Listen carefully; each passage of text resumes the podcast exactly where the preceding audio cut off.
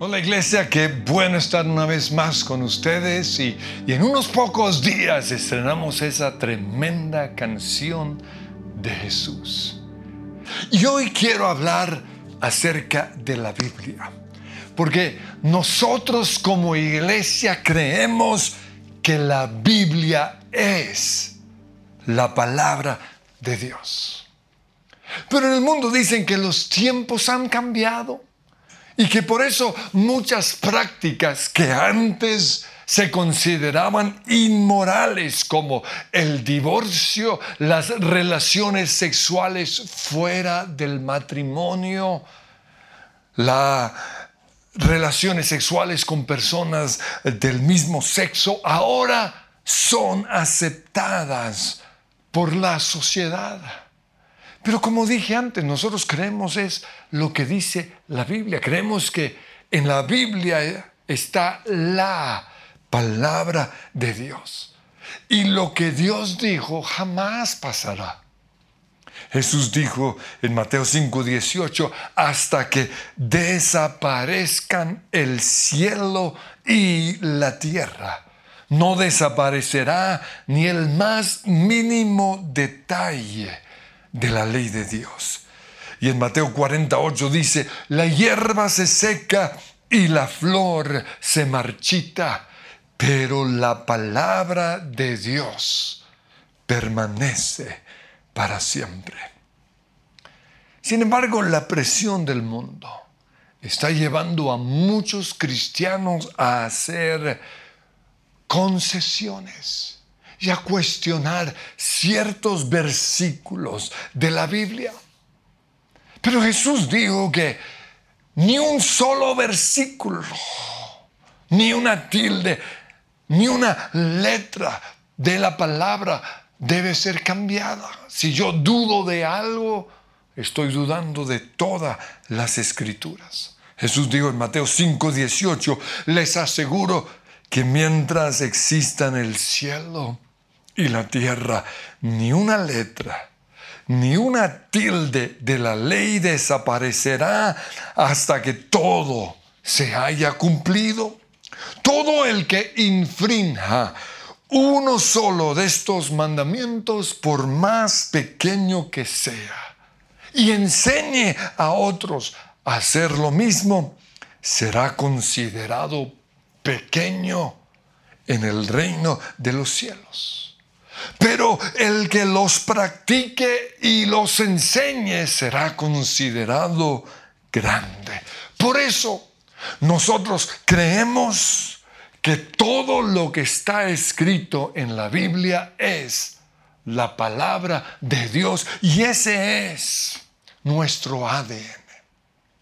En primer lugar, la Biblia fue escrita por Dios. En 2 Timoteo 3:16 dice, Toda la escritura es inspirada por Dios y útil para enseñar, para reprender, para corregir y para instruir en la justicia. ¿Qué es inspiración? Es la influencia o respiración del Espíritu Santo sobre una persona. Entonces, que la Biblia sea inspirada significa que Dios sopló su palabra en las personas que la escribieron. Así como un músico cuando va a tocar una trompeta o un saxofón tiene que soplar en ese instrumento para que salga sonido, lo mismo hizo Dios para inspirar su palabra. Pues Pedro tuvo el privilegio de ver a Jesús en el monte de la transfiguración. Y, por eso en 2 Pedro capítulo 1, 17, él dice que cuando presenció la gloria de Jesús, oyó al Padre decir, este es mi Hijo muy amado, quien me da gran gozo. Y luego él añade, nosotros mismos oímos aquella voz del cielo. Y debido a esa experiencia, ahora confiamos aún más en el mensaje que proclamaron los profetas. Ustedes deben prestar mucha atención a lo que ellos escribieron, porque sus palabras son como una lámpara que brilla en un lugar oscuro hasta que el día con mayúscula amanezca y Cristo, la estrella de la mañana, brille en el corazón de ustedes. Sobre todo, tienen que entender que ninguna profecía de la escritura jamás surgió de la comprensión personal de los profetas ni por iniciativa humana. Al contrario, fue el Espíritu Santo quien impulsó a los profetas y ellos hablaron de parte de Dios. Cuando nosotros predicamos la palabra de Dios, no estamos dando nuestros conceptos personales, sino lo que Dios dice en su palabra. En 1 Tesalonicenses 2.13 dice, al oír ustedes la palabra de Dios que les predicamos, la aceptaron no como palabra humana, sino como lo que realmente es, palabra de, de Dios. Pero hoy algunos dicen, yo creo en Dios, pero no estoy de acuerdo con la posición que la iglesia ha tomado con respecto a la homosexualidad, al aborto, al divorcio, al adulterio o a la rebeldía en contra de las autoridades. Pues quiero que sepan que nuestra posición es lo que Dios dice en la palabra. No es lo que nosotros creemos. Y una persona que no acepta lo que Dios dice en su palabra, simplemente no acepta a Dios. Por esa razón, aunque mi razonamiento diga lo contrario, aunque hoy haya personas con buenos argumentos, aunque esto quizás me haya aún afectado a mí como familia, aunque hoy los famosos lo estén promocionando. O como dice Pablo, aunque un ángel del cielo lo diga, nosotros no podemos cambiar lo que ya está escrito. Jesús dijo, Mateo 24, 35, el cielo y la tierra pasarán, pero mis palabras jamás pasarán. Algún día nosotros tendremos que rendirle cuentas a Dios por nuestras acciones, pero también por lo que hemos conversado, lo que hemos predicado.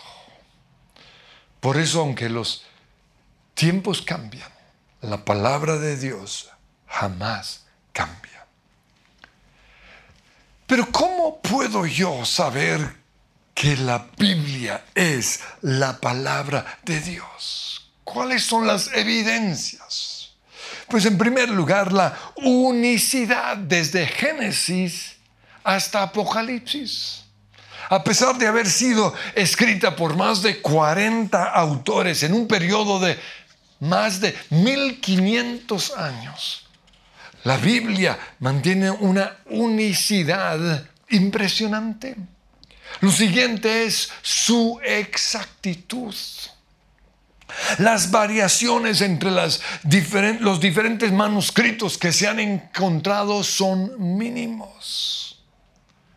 Pero también los eventos históricos detallados en la Biblia han sido comprobados por la historia y por la arqueología.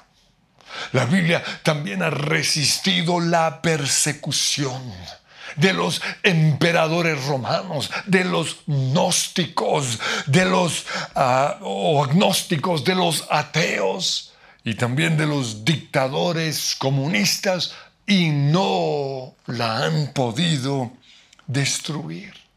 Es el libro más vendido en toda la historia del mundo.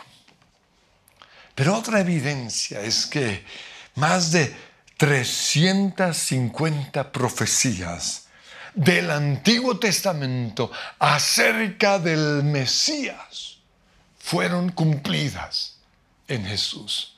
Y voy a mencionar tan solo unas pocas. En Isaías 7:14 dice que nacería de una virgen y eso fue cumplido en Mateo 1:20. En Miqueas 5:2 dice que Jesús nacería en Belén. Zacarías 12:10 su costado sería atravesado. Y el Salmo 22 es un salmo profético de mucho de lo que Jesús dijo en la cruz. En el versículo 1 dice, Dios mío, Dios mío, ¿por qué me has abandonado?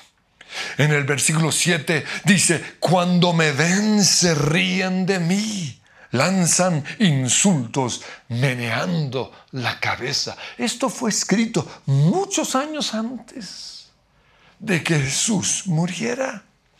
El versículo 16, me han traspasado las manos y los pies. Y el 18 dice, se reparten entre ellos mis vestidos y sobre mi ropa echan suerte.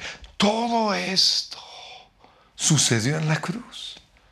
Pero la Biblia también nos habla acerca de la resurrección de Jesús mucho antes de que esto sucediera en el Salmo 16, 10 y en Oseas capítulo 6, versículo 2. Su ascensión lo encontramos en el Salmo 110 y en el Salmo 24. Pero otra evidencia de que la Biblia es la palabra de Dios, es el fruto que ha producido en la vida de millones de personas. Jesús dijo, ustedes ya están limpios por lo que yo les he predicado. Tres mil años antes de Copérnico, la Biblia ya había dicho en Job 26, 7, Dios extiende el cielo sobre el vacío y sobre la nada tiene suspendida la tierra. Otra evidencia es que antes de que los filósofos griegos del siglo VI antes de Cristo dijeran que la tierra era redonda, Isaías ya lo había dicho en el capítulo 40, versículo 22, dice, Dios se sienta sobre el círculo de la tierra. Sin embargo, a pesar de tantas evidencias, un incrédulo aún así necesita que Dios le abra sus ojos, pero a veces también los creyentes. Por eso, en el Salmo 119, 18, el salmista le dice al Señor, ábreme los ojos para que contemple las maravillas de tu ley. El canon de las escrituras es la recopilación que los líderes religiosos, que los escribas en el Antiguo Testamento hicieron de todos los libros que encontramos en el Antiguo Testamento.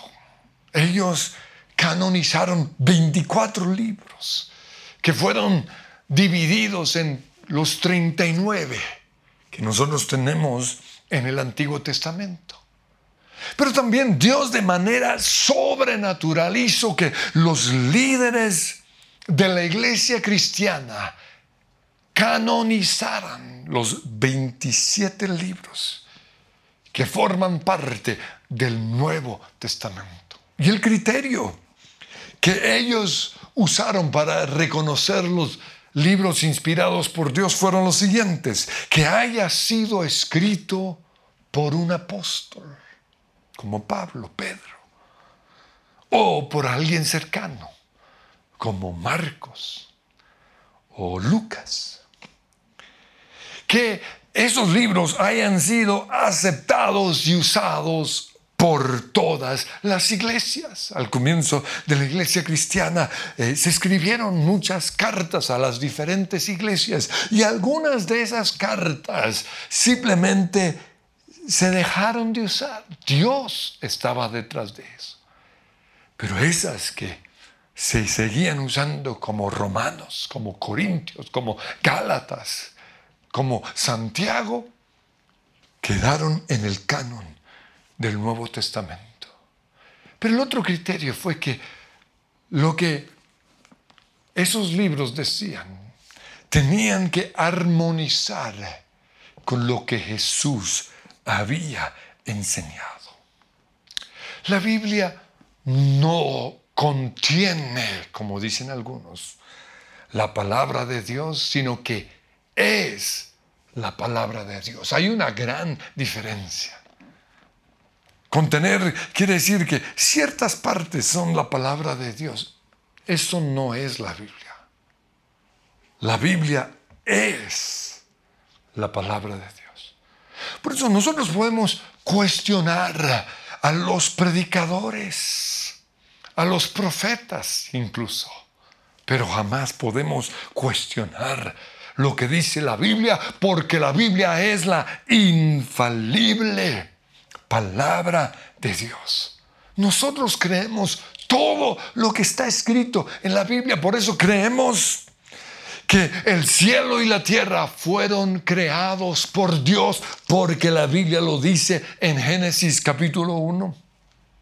También creemos que Dios formó al hombre del polvo de la tierra. Por eso no aceptamos la teoría de la evolución. Creemos que hubo un diluvio universal porque la Biblia lo dice en Génesis capítulo 6, 7 y 8. Y esto ha sido confirmado por muchos arqueólogos. Pero también creemos, porque la Biblia lo dice, que Dios se hizo hombre.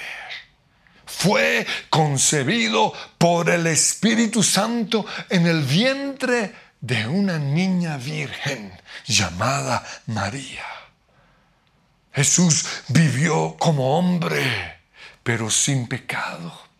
Y todos los milagros que Jesús hizo, los hizo por el poder del Espíritu Santo que estaba en él. Jesús murió en una cruz por nuestros pecados pero al tercer día resucitó. Y muchos fueron testigos de su resurrección. Y luego la Biblia dice que Jesús ascendió al cielo. Y en este momento está sentado a la derecha de Dios Padre, intercediendo por nosotros. Pero la Biblia también dice que Él regresará por nosotros su iglesia. Pues hoy hay algunos que se atreven a decir que, que en la Biblia hay verdades relativas. Pero las leyes de Dios que rigen el universo, como la ley de la gravedad y otras leyes, no son relativas. Lo mismo sucede con las leyes espirituales y morales de Dios que encontramos en su palabra. No son verdades relativas, sino verdades absolutas. Por ejemplo, la Biblia dice no matarás. Pero hoy algunos dicen, no, eso es relativo. Si yo tengo un embarazo no deseado, entre comillas. Yo tengo derecho de matar a ese bebé.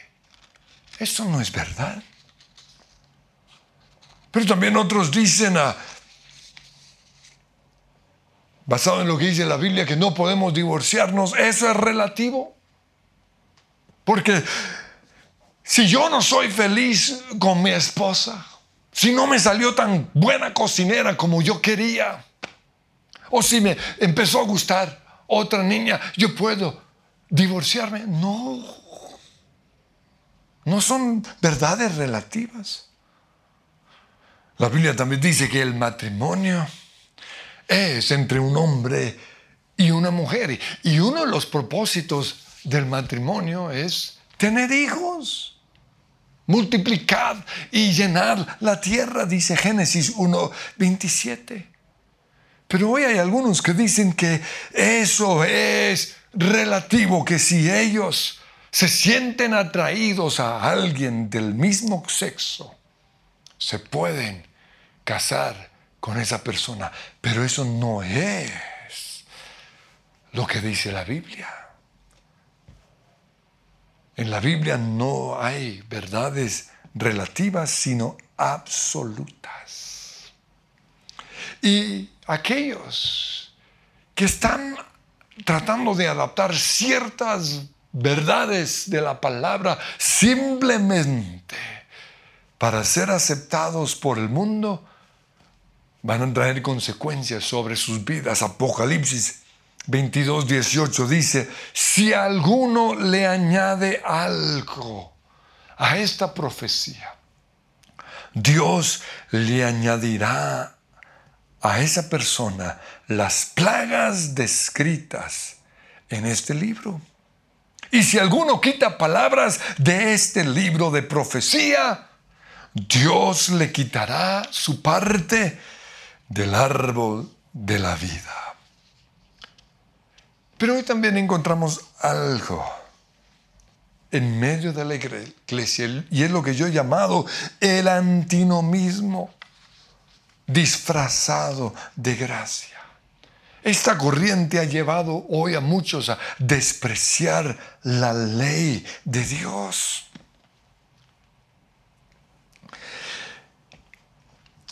En Romanos capítulo 6, versículo 14 dice, ya no están bajo la ley, sino bajo la gracia. Y, y esto lo han usado muchos como un permiso para desobedecer la ley de Dios. Pero me gusta como lo dice la traducción viviente. Ustedes ya no viven bajo las exigencias de la ley, en cambio viven en la libertad de la gracia de Dios. Gracias a la obra de Jesús, nosotros ahora vivimos es en la libertad de la gracia de Dios. ¿Y eso qué significa? Que ahora soy libre para hacer lo que la Biblia dice, no porque me toca, sino porque quiero. Jesús dijo en Mateo 5, 17, no piensen que he venido a anular la ley o los profetas. No, no he venido a anularlos, sino a darles cumplimiento. Les aseguro que mientras existan el cielo y la tierra, ni una letra, ni una tilde de la ley desaparecerán hasta que todo se haya cumplido.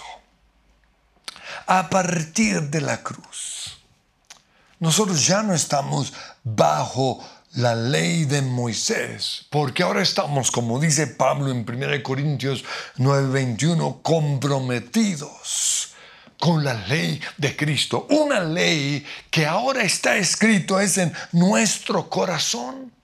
Y Jesús dijo que su ley, la ley de Cristo, es superior a la ley de Moisés en Mateo capítulo 5, en el Sermón del Monte.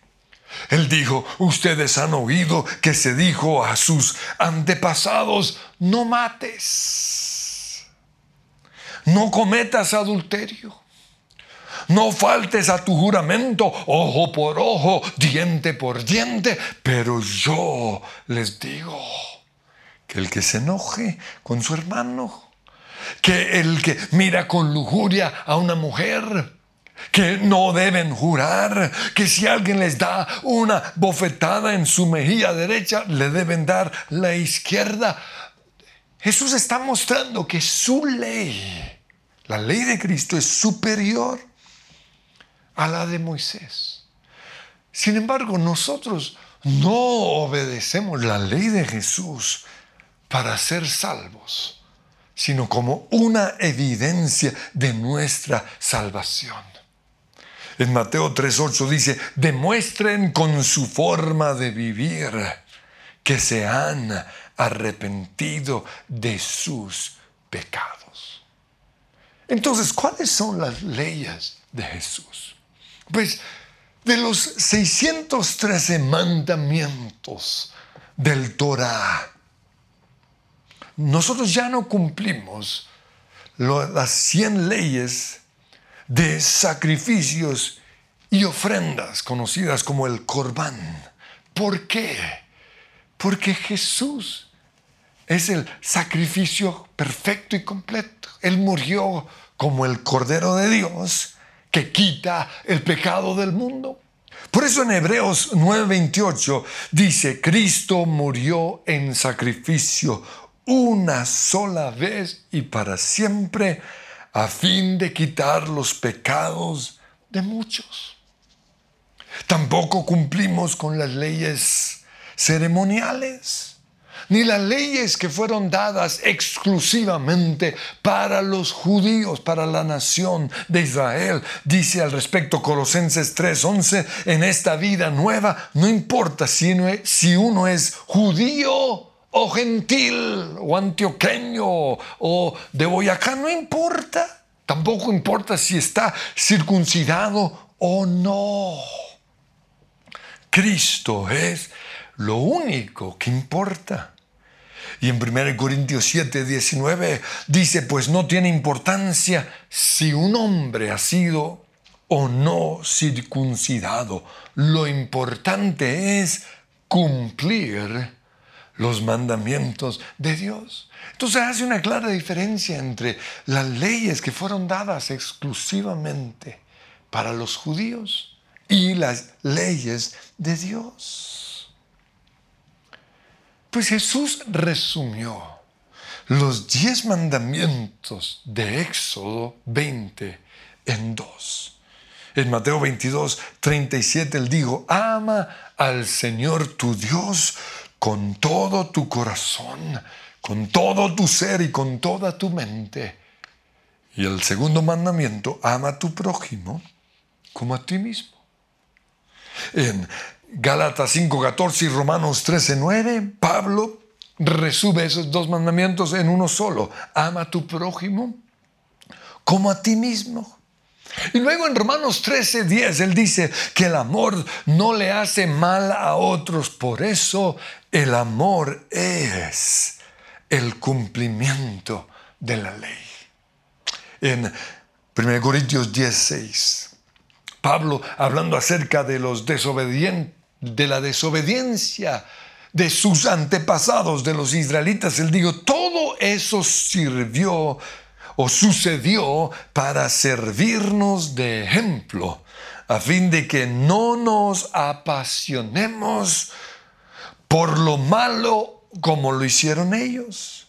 Y luego dice, no sean idólatras, no cometamos inmoralidad sexual, tampoco pongamos a prueba al Señor, ni murmuren contra Dios como lo hicieron algunos. Y vuelve a repetir, todo eso le sucedió para servir de ejemplo y quedó escrito para advertencia nuestra.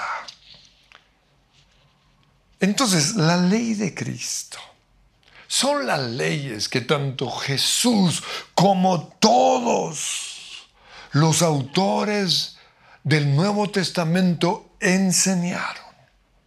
Y nosotros necesitamos conocerlas para saber qué es pecado y no pecar, pero también para poner límites en nuestras vidas. Y la ley de Cristo incluye los diez mandamientos. que encontramos en Éxodo 20. El primero dice, no tengas ningún otro Dios aparte de mí. En 1 Juan 5:21 dice, aléjense de todo lo que pueda ocupar el lugar de Dios. Mandamiento número 2, no te hagas ninguna clase de ídolo. Esto lo vemos una y otra vez en, ah, en el Nuevo Testamento. No debemos pensar en Dios como un ídolo, dice Hechos 17, 29. Tercer lugar, no hagas mal uso del nombre del Señor tu Dios. Cuidado con decir ay Dios o cosas así a la ligera. Cuarto mandamiento, acuérdate de guardar el día de descanso al mantenerlo santo. En ningún momento Jesús anuló la ley del reposo. Lo que pasa es que Jesús confrontó el yugo en el cual los religiosos habían convertido ese día. Por eso él dijo en Marcos 2.27, el día de descanso se hizo para el beneficio de la gente, no la gente, para el beneficio de ese día. Si Dios descansó, ¿quién eres tú para no descansar? El quinto mandamiento dice, honra a tu padre y a tu madre. Y en Efesios 6, versículo 2 no lo vuelve a mencionar. Y añade, este es el primer mandamiento que contiene una promesa. Te irá bien y tendrás una larga vida en la tierra. El sexto mandamiento dice, no mates. Y Jesús en Mateo 5:21 comparó el asesinato con el enojo. Y Juan en 1 Juan 3:15 dijo que el que odia es un asesino. El séptimo mandamiento dice, no cometas adulterio. Y en Levíticos 18, del 7 al 23, encontramos todas las relaciones sexuales prohibidas en la palabra del Señor. Y en 1 Corintios 6, 18 dice, huyan del pecado sexual, porque afecta a nuestro cuerpo. El octavo mandamiento es no robes. Efesios 4, 28 dice, si eres ladrón, deja de robar y más bien usa tus manos trabajando. El noveno mandamiento dice, no des falso testimonio contra tu prójimo. Y esto tiene que ver con calumniar con mentir o inventar una historia para dañar la imagen de otra persona.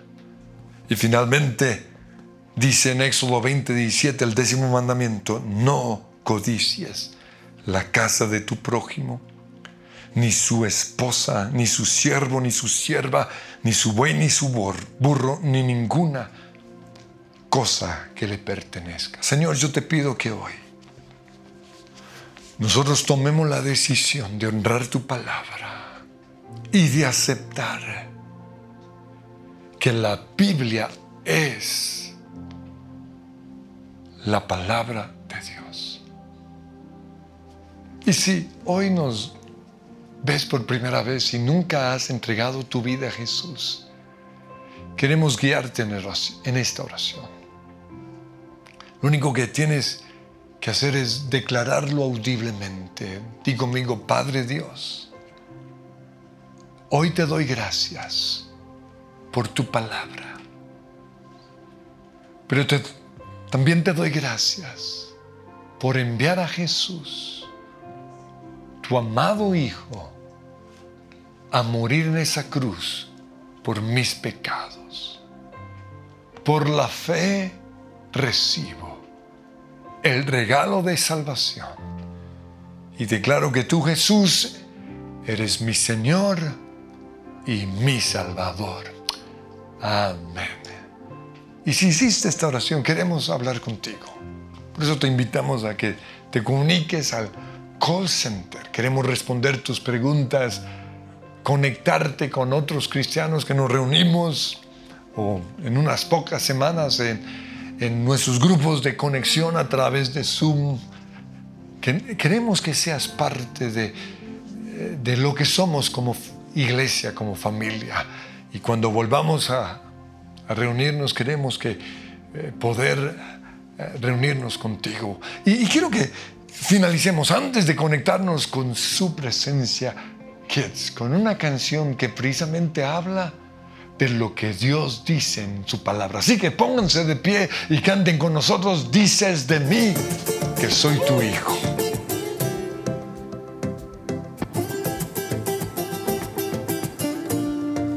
Dices de mí que soy tu hijo amado. Dices de mi fragancia soy del cielo. Dices de mí que soy tu gran tesoro. Dices de mí que soy tu amigo fiel. Porque santo soy Señor en tu mirar. Porque soy fiel y tú me amas.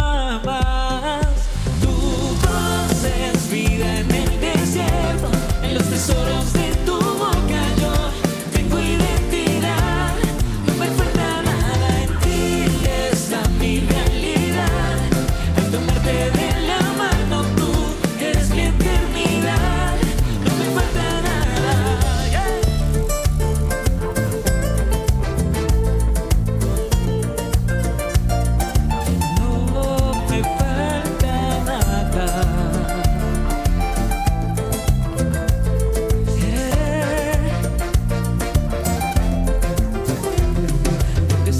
soy Señor en tu mirar, porque soy fiel.